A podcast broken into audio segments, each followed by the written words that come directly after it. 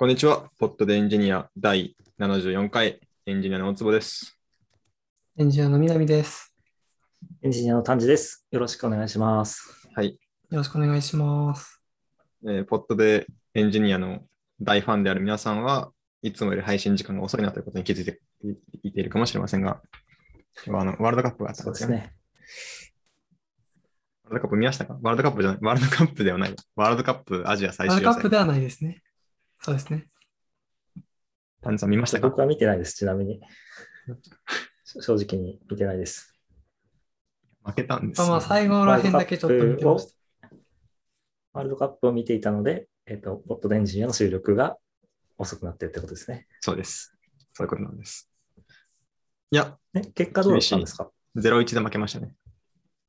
そうですね。あ、そうなんだ。残念。ホームで。後半40分過ぎみたいな、すごい時間帯に。これ引き分けちゃうのかって思ってたらまさか負けるっていう。マジかっていう。すごい綺麗に崩されてるシーンを僕はもうちょうどダメでしたね見てま。した。厳しかった。あれはすごいいいいいゴールでしたね。まあでもスポーツのは何で見てるんですか？僕は今日 DAZN で見ました。あ、えー、なるほど。なんか地上波でやってましたよ。あ、地上波でもやってますね。なんか、テレビ持ってる人が。そうでしたね。 DAZN もテレビもなもうない僕は見る術がなかったと思うんですよ。なるほど。だからいや、見たかったんですよ、本当は。はい。確かに、DAZN のレア度とテレビのレア度。いや、テレビ結構あるでしょ。どっちもレアですね。あでもちょっと面白かったのは、その DAZN で配信してるってちょっと面白かったなと思いましたけどね。なんか、ワールドカップとかアジア最終予選とかは、なんか結構、地上波が持っていくものってイメージあったんですけど、なんか、えっ、と、うん今回は、えっ、と、そうなんだホームの試合に関しては地上波もやるんだけれど、アウェイの試合に関しては DAZN でしかやんないんですよね。えー、え、す、すごいですね。そうなんですよね。地なんか上波でやらなくて、 DAZN そう。これまで日本代表のサッカーの試合が地上波で見れないってことほほぼほぼなかった気がする。けど、今回はちょっと DAZN 独占の試合もちょっとあるっていうので、ちょっと DAZN ちょっと力つけてきてんなって感じをちょっと感じますね。すごいですね。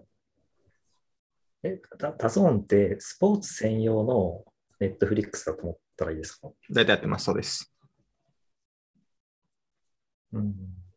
え、F1 とかを見てるんだっけ？そうですね、僕は F1 と、えっと、まあ、J リーグと、あとプロ野球と、あとプレミアリーグとかヨーロッパの試合気になったやつをちょこちょこ見たりしてますね。すごい。まあ、結構使っ使い使ってます。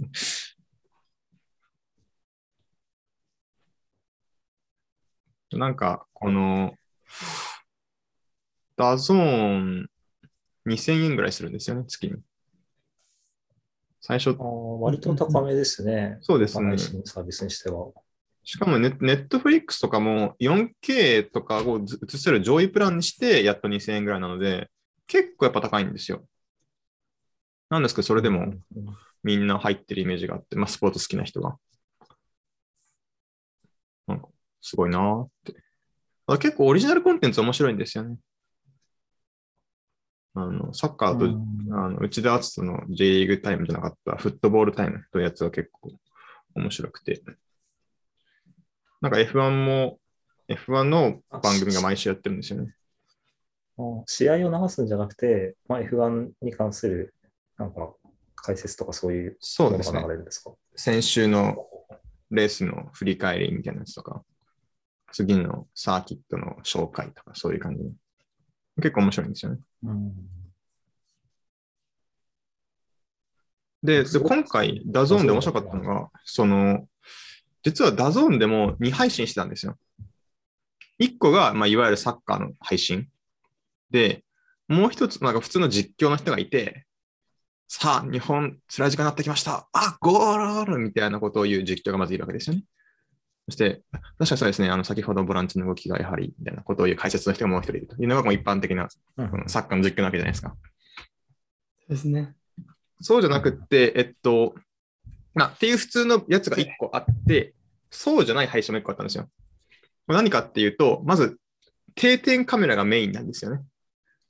で、しかもゴールの裏からの定点カメラがメインで、えっと、元日本代表の選手が2人ずっとだべってるっていう、まあ、だべってるって言っても、その、こう戦術的な話をずっとしてるわけですね。こう、まあ、その、初心者には優しくないんだけれども、その、クロートの人にはすごく、その、奥深い話をしてて面白いみたいな、そういう裏番組やってて、まあ、こういう2配信同時とかできるのはやっぱネット配信の強さだなってちょっと思ったんですよね。うん確かにそうですね。マニアはそれ面白そうですね。うん、結構いいだろうなと思って。でも、ちょっとず僕ずっと思ってるんですけど、スポーツって定点カメラと VR でにしたら結構面白いと思うんですよね。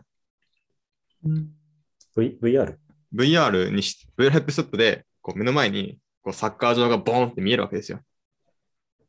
あで好きなところ見えるわ。わけですよ。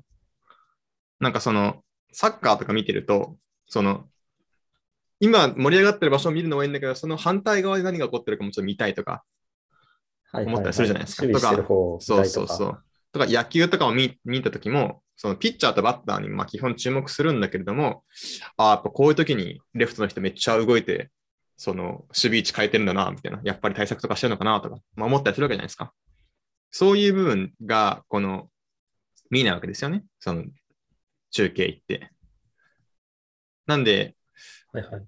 で、やっぱその、サッカー場とか野球場に行くときの楽しさって、この、広がってるか、目の前に広がってるか、このグラウンドといううか、ピッチというかが、その感覚ってやっぱり面白いというか、見てて気持ちいいなって思うので、これって VR でその視野角をちゃんと確保してあげたら、それだけで面白いんじゃないかなと思ってて、しかも、えっと、VR って、この、見る方向が変わるっていうときにちゃんと追従して画面を切り替えるっていうのと、あとそれと別に、こう、前後左右上下の移動に合わせてさらに絵も変えなきゃいけないわけじゃないですか。そこはちょっと結構だるいんだと思ってるんですけど、でもサッカーだったらもう、まあ、グガンカメラで撮ったやつを、その、うんちょっとユーザーの顔の方向に合わせて、ちょっとその映す方向を変えてあげるだけで、あ、サッカー場にいるわって感覚になると思うんですよね。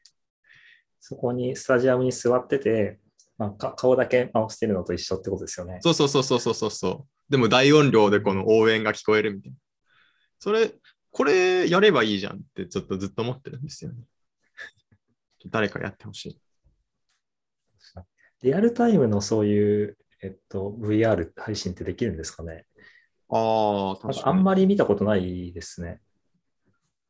まあ、あんまり確かにリアルタイムの VR っていうのはあんまり、まあ、そういうこ別にできないことはないんだろうけど、まあゲームとかある意味リアルタイムですけど、まあ中映像の中継っていう意味での VR はあんまりイメージがないですね、確かに。これ、いつか来ると思うんですよ。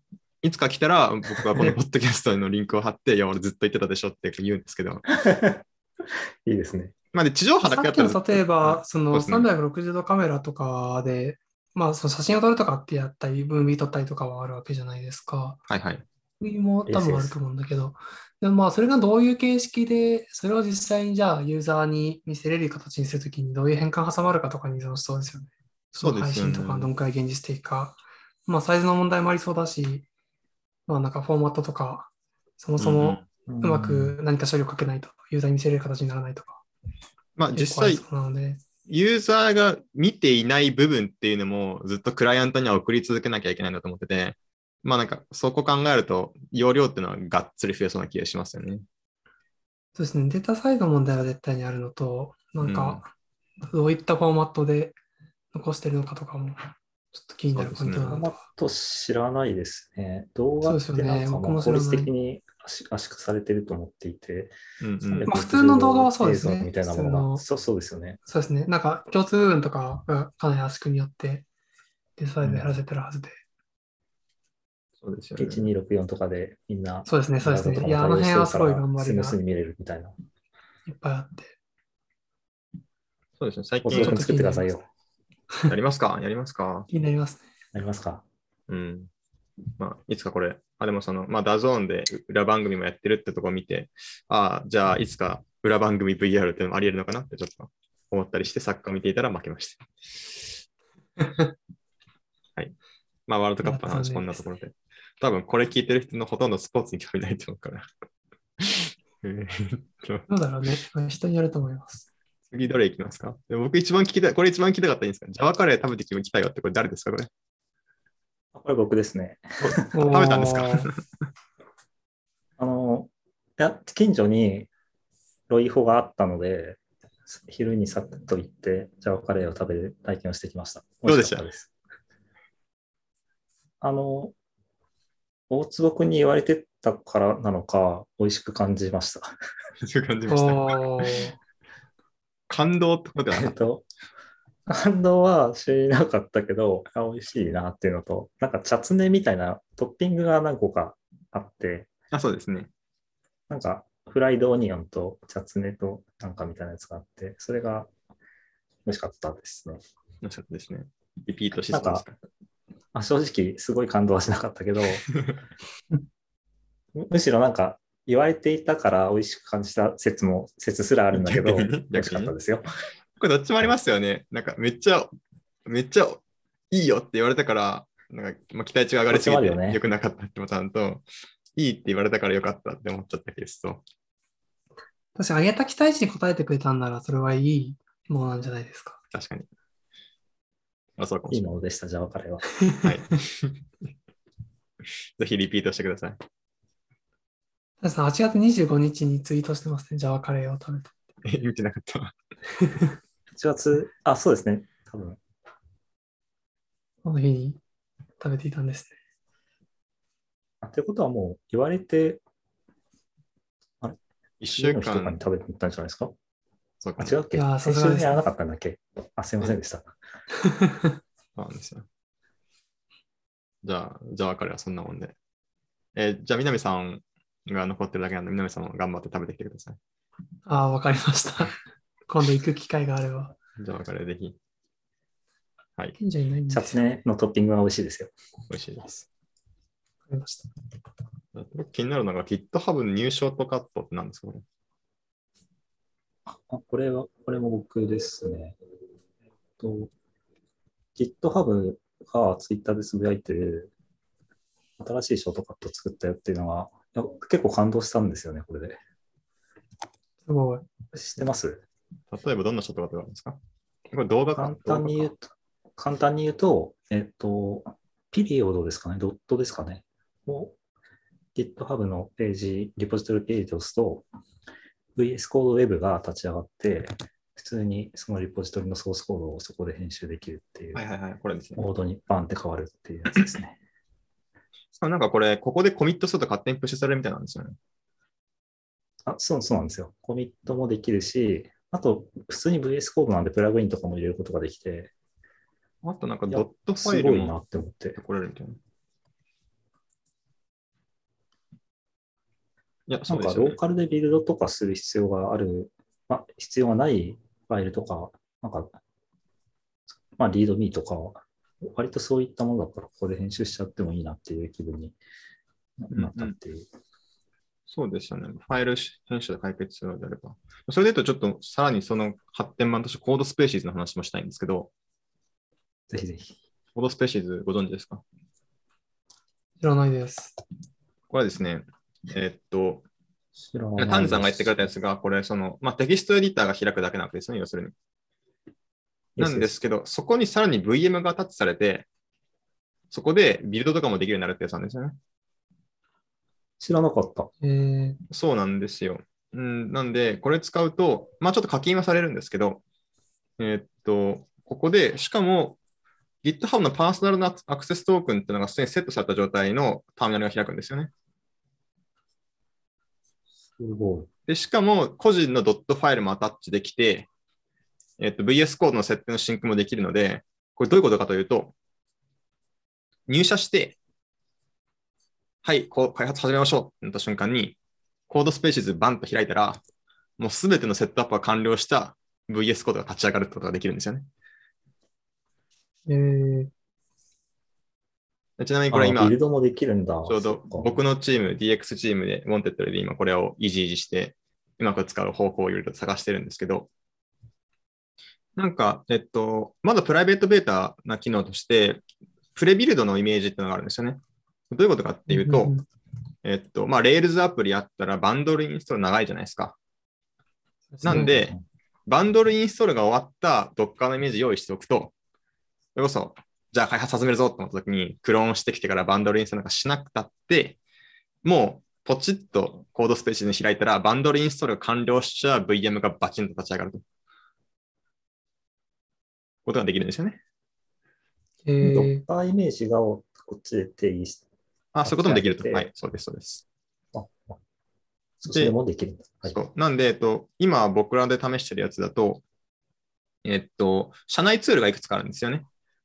まあ、2人ともが知ってるやつで言うと、クーベとかあるわけですけど、えっと、クーベ C っていうのラッパーですね。これとかがインストールされた状態の VM が立ち上がるので、もう何もインストールしなくても、本当にその日頃の開発に必要なやつっていうのが全部入った状態が全ての人に提供できる。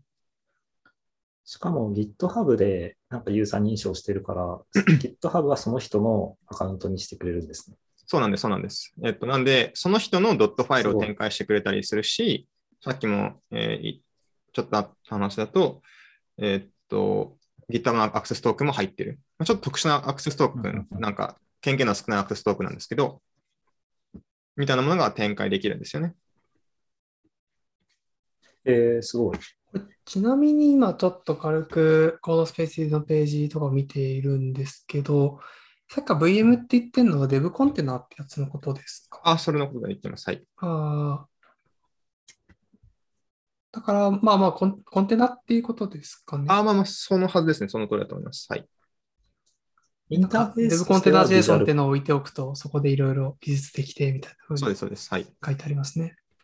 丹治さんは何か言おうとして今。あ VS コードとして外側は見れるんですかね？なんか見てると。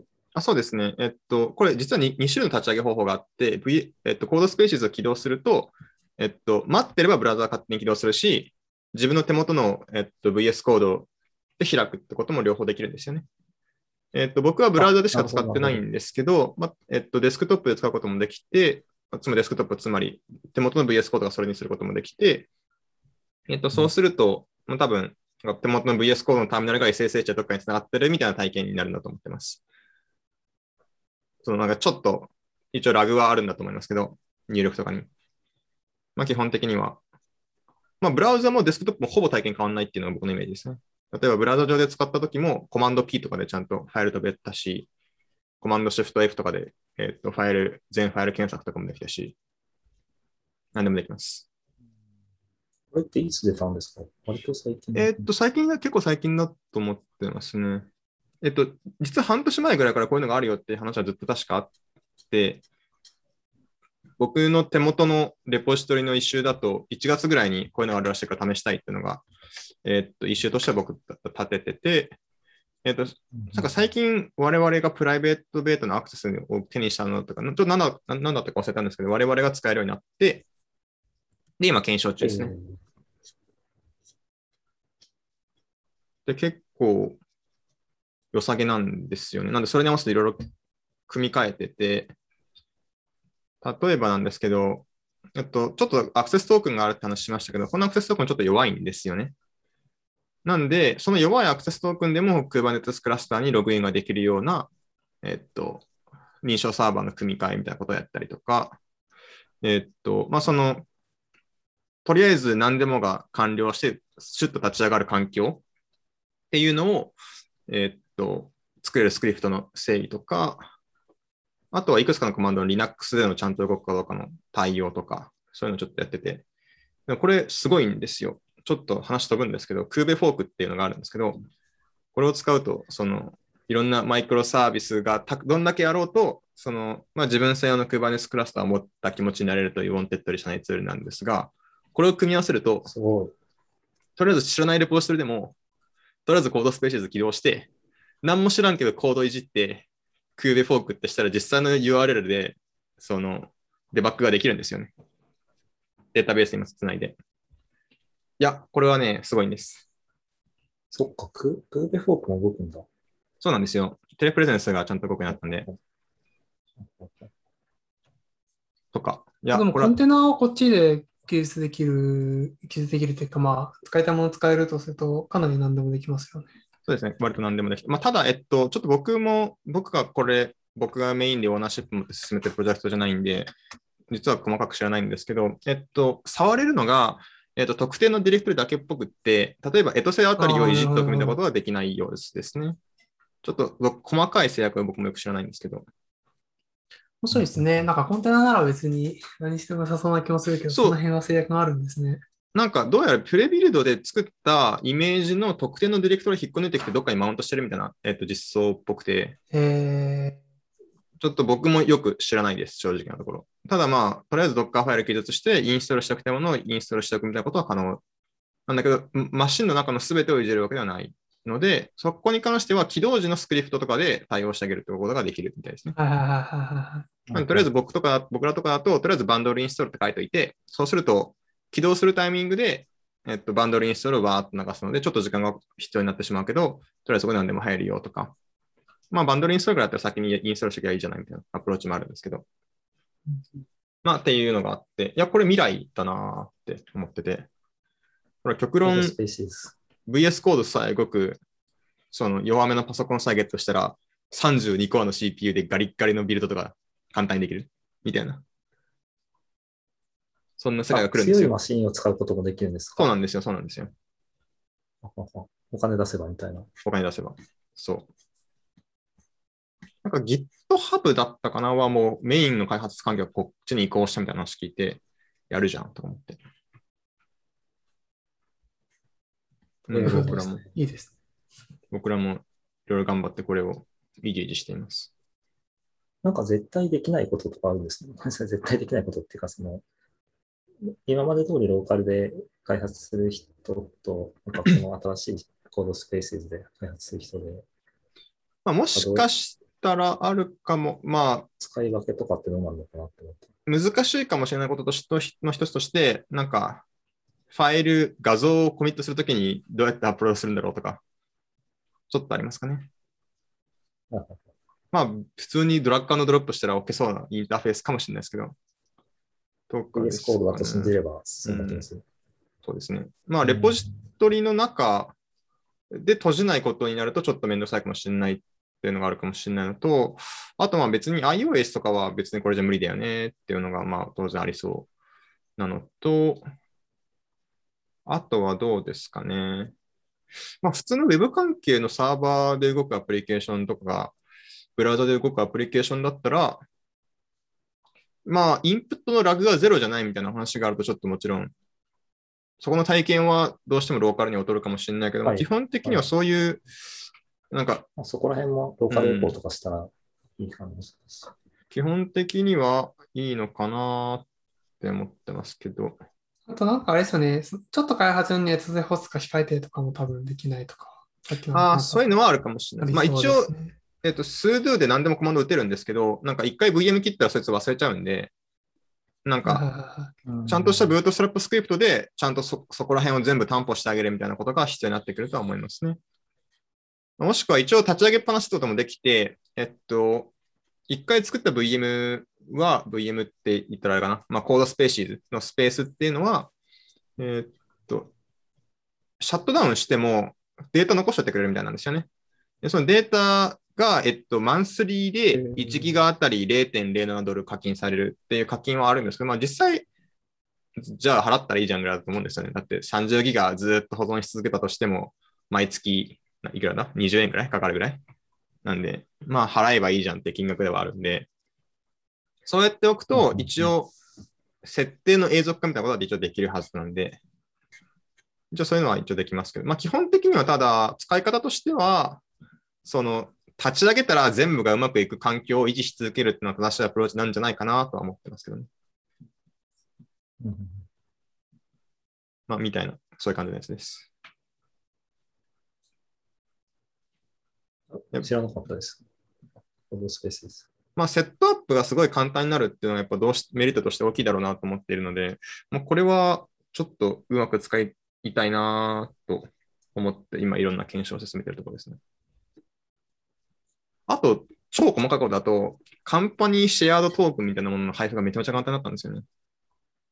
なんかどうし,、どうしてもみんなで共有しておきおきたいトークンとかあるじゃないですか。そういうのを配布するツールとか頑張って作ってましたけど、そのすべてのコードスペーシーズで、に勝手にインストールされる環境変数みたいなのを設定できるんですよね。なんでそこで、その、そういう共有しなくちゃいけないシークレットとかは配布ができるんで、これも結構簡単になりましたね。なるほど。あと、僕、プチこれやってみたいなと思ったことがあってそうですね。思ったことがあって、あの、えっと、先輩の開発者の絶種ヒストリーって欲しくないですかっていう話があるんですよ。これあったらすごい楽じゃないですか。あ、こういうコマンド叩くんだ、みたいな。で、それを Codespaces だと入れておけるなって思ったんですよね。みんなで集めた便利コマンド、かっこコメント付きっていうのを絶種ヒストリーにバッと入れるっていうスクリプトを初期に書いておけば、新しく入った人が、その、ドンと Codespaces 立ち上げて、さて、起動するにはどんなコマンド打ったらいいんじゃろうかと思って、おもむろにヒストリーを見たら、わーっと全部入ってるってことが できるわけですよ、これ。これ面白くないですか？そのリポジトリのに関する絶種ヒストリーとかが、そうです、そうです。なんていうか、セレクトすることができたら、そうですそ。っか。うん、とか、いろいろ遊べるんですよそな。に数必要ないもんね、確かに。そうですね。多分20個ぐらいリストしておけば、なんか、とりあえずいいと思うんですよね。スクリプトテストとかあったら、ここでテストができるんだろうな。あ、そうそうそうそうそう。スクリプトテストとね。か、そういうのをバッと用意しておけばいいんですよ。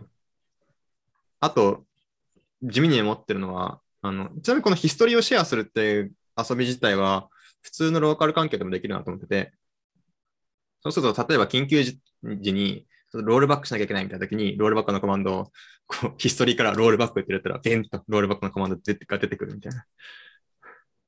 ちょっと怖いけどね。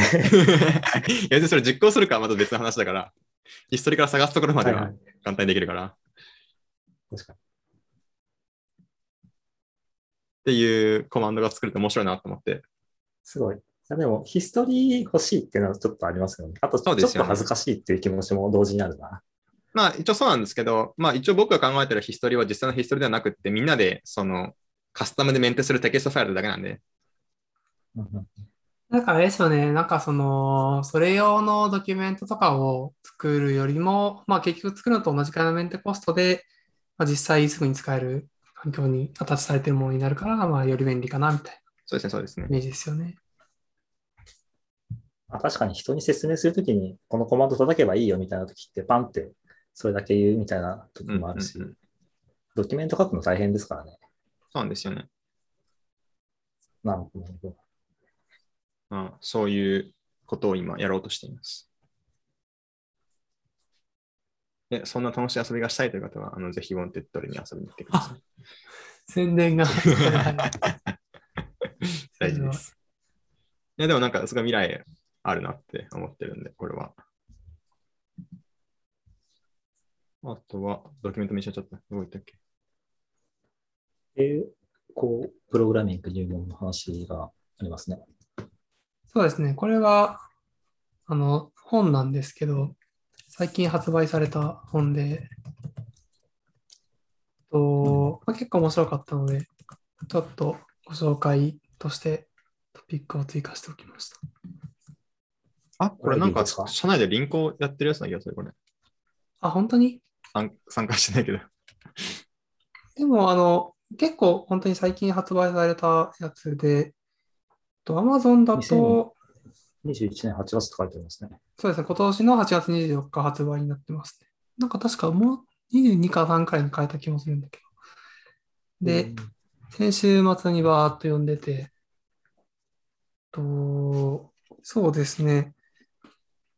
なんか、まあ、並行プログラミングとか、デルプログラミングとかあると思うんですけど、まあ、この本偉いなと思うのは、その辺ちょっと結構曖昧で、なんか、なんですかね、まあ、理解が難しくなりがちなのを、まあ、最初にバンとこういう定義ですっていうのを決めてから、まあ、ちゃんと説明していくってことをやってるのと、あまあ、なんか関連したトピックみたいのをまとめているのと、えっと、まあ、結構実装頑張ってするみたいなことやっていて、でもなんかそのソフトウェアトランザクショナルメモリーとか、僕は物は知っていたけど実装とか見たことなかったんで、まあ、そういうのを すごい頑張って実装してるのは結構面白いなっていうふうに思ったりしました。なるほど。なんかこのページ、その本のページ見てるんですけど、ラスト C アセンブリによる実装からのアプローチって書いてあって、なんか結構レベルが違う、抽象度が違うところから実装するんですかね。なんかそこらえっ辺面白そうだなと、イメージとしては、え、なんかその、まあ、最終的に CPU とかの単位で、そのアトミックに処理するような機能っていうのを備えていないと、まあ、なんかその、なんですかね、例えば、まあ、ミューテックスでロック取ってみたいなのって記述できないんで、まあ、普段コード書いてるときは、とりあえずそれが、まあ、ライブラリとして提供されているものを使えば、うまく動くけど、じゃあ実際 CPU のレベルだとどういった命令が必要でどういってことをやってるのかっていうのを最初に説明をして、で、まあ、じゃあそういうのが使えるよねっていう前提じゃ、で、じゃあそれより上の処理を書くみたいな。そんなイメージですね。はいはいなんか第第2章で、その C 言語で言うと、まあ C 言語で言うとというよりかは、なんか PZLET っていうその POSIX 標準の、その、まあ、へ並行処理プリミティブみたいなのがあるんです。ライブラリみたいなのがあるんですけど、まあ、それの説明をちょっとしてるっていうのと、そこでラストの説明もして、で、結構それ以降はまあ、ラスト前提で、まあ、いろいろコードを書いて。そうですね。かなりラストの本ですね。あ3章以降とか大体コードラスト。リセットもはい結構出てくるか。本書は、本書はラストとアセンブリ、そして一部 C を使いって言ってるから、まあ、ラストで書いて並列処理をして、それがアセンブリでどう表現されるかみたいな、そういうことをしてくれるんですかね。なんか今。ちょっとなんか若干イメージ違うかもしれないですけど、まあなんかイメージあ、その本当に最初に、えっと、アセンブリレベルでの命令みたいなものをちょっと説明して、まあそれ以降はそういうのが内部であるんだなってことに思いを馳せながら、まあラストで書かれた処理をしていくみたいな。まあ、思いはなんかあんまり馳せなくてもいいんですけど、まあ知っていれば面白いかなっていうのと、まあでもそうですね、えっと、CPU レベルでどういったことができるかっていうのを知っていると、それ以降のコードでたまに関連する話題として出てくるみたいとりあえずなポチりましたあすね。お、すごい。偉い。素晴らしいです。なんか今、あれ、本の値段が、物理本が3500円で、ebook だと2800円で、割と値段差がありますね。すごい。ね本も当ですね。ねそんなに違うんですね。とりあえず僕は ebook を買いました。あと、ちょっとだけ面白いのが、その8章だけ軽量が違って、なんかもうちょい理論的な部分に焦点を当てているんですけど、で、8章は僕はまだ途中なんでそんなに話せないんですけど、ラムダ計算の話全部一一緒にやるんですね、とりあえず。そう、ラムダ計算とか、その、倍計算とか出てきて、まあ、ラムダ計算はあの、大坪君はタプロ読んでるから知ってると思うんだけど、知っても定義によりますか？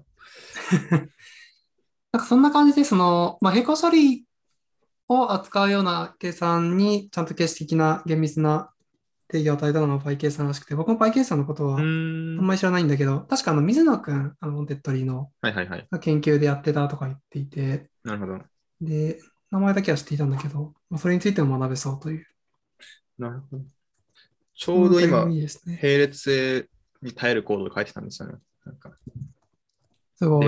で、Rails のアクアクティブレコードのミドルウェア書いてて、なんかスレッドセーフにデータベースの向き先を切り替えるのをうまくやりたいっていうのを頑張って、スレッドセーフって難しいなって思いながら書いてそうですね、そうですね。や、でもなんか、実はなんか今、なんだろう、CPU でサポートしないとってさらって言われたときに、いや、いけんちゃうって思って、いやーって思ったら、あー、無理かって、この、今、黙ってる間に考えてたんですけど、なんか、意外とちゃんと考えたことなかったなって思いましたね。まあなんか、えっと、まあ、この本ちょっと面白いのが、その X86 と ARM 両方で説明をしていて、で、僕も知らなかったんだけど、その X86 と ARM で、なんだろう、戦略がちょっと違ったりするんですよね。うんうん。エクサー色の方だと、まあ、コンペスワップをアトミックにやる命令とかが入ってるのに対して、その ARM だと、ロードとストアの命令っていうので、それぞれその、なんだろうな、えっと、これが説明が難しいんですけど、あるメモリーロケーションに対して、ロードをしてから、そこにストアをするまでに別の、その、コアが書き込んでいたら、そのストアが失敗するみたいなことをできる命令っていうのがあって、まあ、その辺をうまく使うと、ちゃんと、まあ、並行処理プリミティブを作るために必要な機能が、まあ、揃うみたいな。失敗したら教えてあげてる、ああげるっていうあ、そうそうそうそう。失敗したら、それがその別のレジスターにちゃんと0か1って形で入ってて、それを見たら、成功したか失敗したかわかるみたいうんうんうんうんな。それを使ってうまくやるみたいな話とかは、僕は知らなかったんで、面白いなと思思いましたね。なるほど。えー読むか。いや、ぜひぜひ。今からでも臨公会参加するか。なんあ、か、でも、あ、そう本当にこれでリンクを返してるんですね。面白いですね。なんか、武田さんが始めたんですけど、えー、ちなみに武田さんってどんな人っていう方は、えっと、概要欄に、えっと、武田さんと話したポッドキャストをリンクしておきます。すごい宣伝が。ポテトリーポッドキャストです。ポテトリーエンジニアポッドキャスト。そうですね。聞いてます？あ、でも、聞きましたよ。えー、いいじゃないですかフロントエンドの話とか。聞きましたよ頑張ってます。